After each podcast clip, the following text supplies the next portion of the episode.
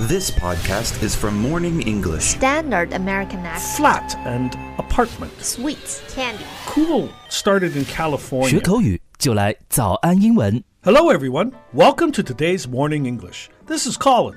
This is Winter. 欢迎大家收听今天的早安英文。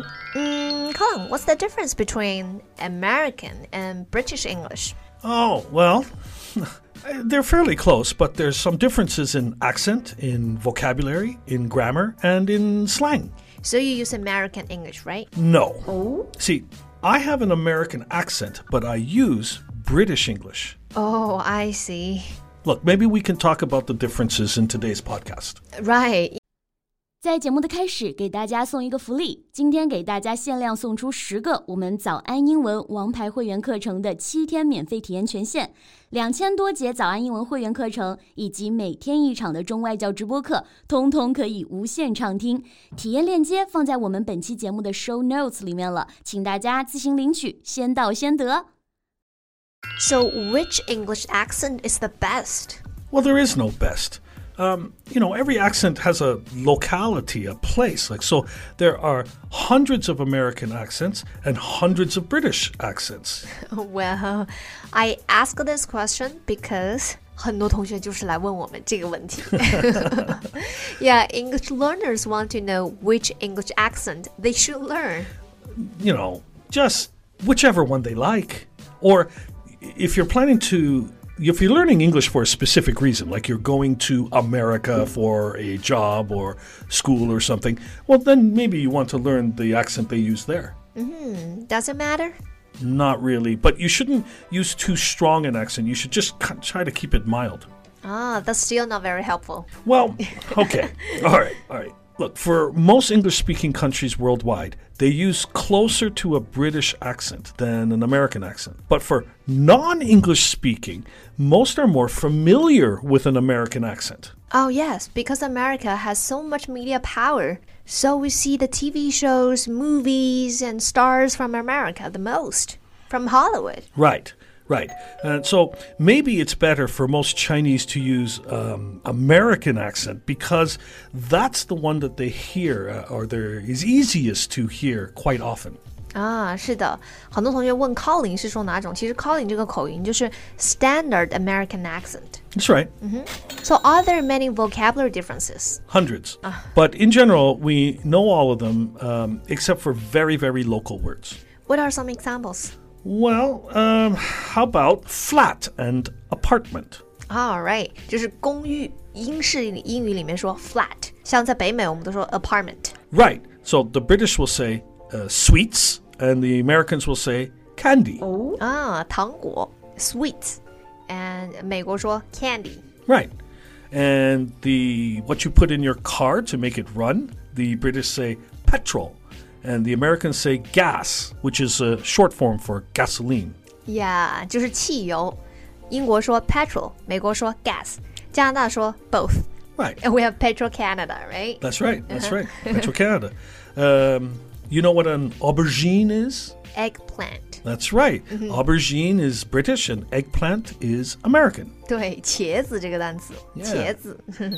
And um, when you're young and in school, uh, we call that primary school in England, but the Americans say Elementary school， right. 呀、小学。 Right. 英国说 primary，呃，美国说 elementary school。 Now, these next two is a little strange and can cause confusion.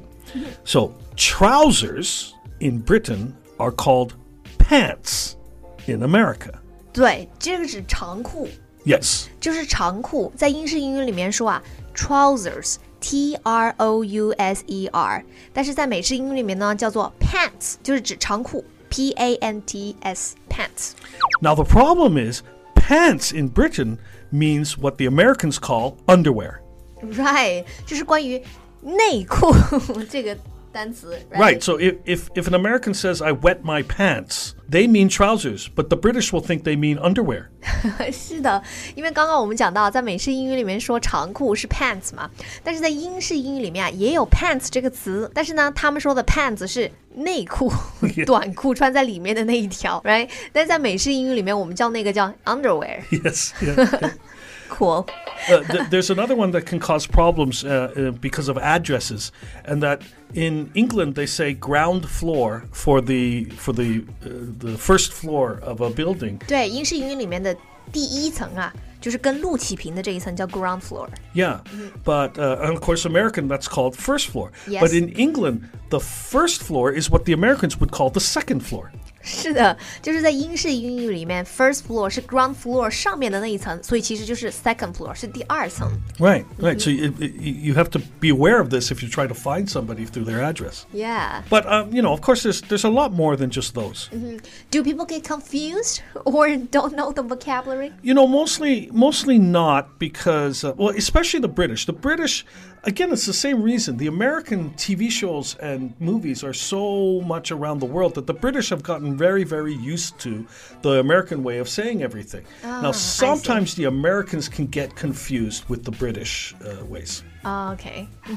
So, um regardless of whether you learn British or American, you should speak with a general accent because, uh, you know, some accents are too broad, too strong to be appropriate when you're not from that area. What about grammar differences? Well, there are some, but, um, you know, they're minor and they really don't affect understanding at all. What are the main ones? Well, mostly spelling. So, okay, yeah. Like, right, like Americans often have out the U in words like color, favorite, labor, etc., right? Right. So in Britain and in Canada, I might add, we spell color C O L O U R. But in America, C O L O R. Right. Right, without you, right, right, they don't like you. that's joke. so, do you think it's easier? Um, I think that it is. Um, look, I prefer the British way. It looks right to me, but I was raised on it. But the American way sounds. Uh, the American way is written more how it sounds. So I think it's easier for a learner. Uh, yeah, that makes sense.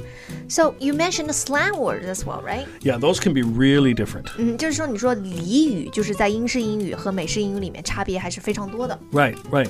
Why? Well, slang words start in a locality, like they start in one little spot. So let's take, for example, the word cool. Cool. Now, cool started in California, and it was just in California, Los Angeles, California. But then it spread to all of America and to Canada and to English speakers and now the whole world. Everybody knows, hey, he's a cool guy. You know what that means, right? So it, it spreads, but some don't. So we look at one like um, fag. Fag. F A G. Fag. Yeah. Now, in Britain, a fag means a cigarette. But in America, a fag means a gay person. O M G. I can see how that could be a problem.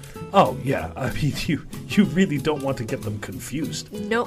Well, we're out of time for today. 是的，我们今天呢就粗略的跟大家讲了一下英式英语和美式英语从拼写到语法到俚语，还有在用词上的一些区别，举了一些例子。今天的节目就到这里了。如果节目还听得不过瘾的话，也欢迎加入我们的早安英文会员。成为会员，您就可以无限畅听我们每天一场免费的中外教直播课，以及两千多节原创系统课程了。今天我们限量送出十个七天免费试听权限，试听链接放在我们本期节目的 show notes 里了，请大家自行领取，先到先得。 Okay, so thank you for joining us today for Morning English. This is Colin. This is Winter. See you next time. See you. I have an American accent, but I use British English. British bomb, you turn me off.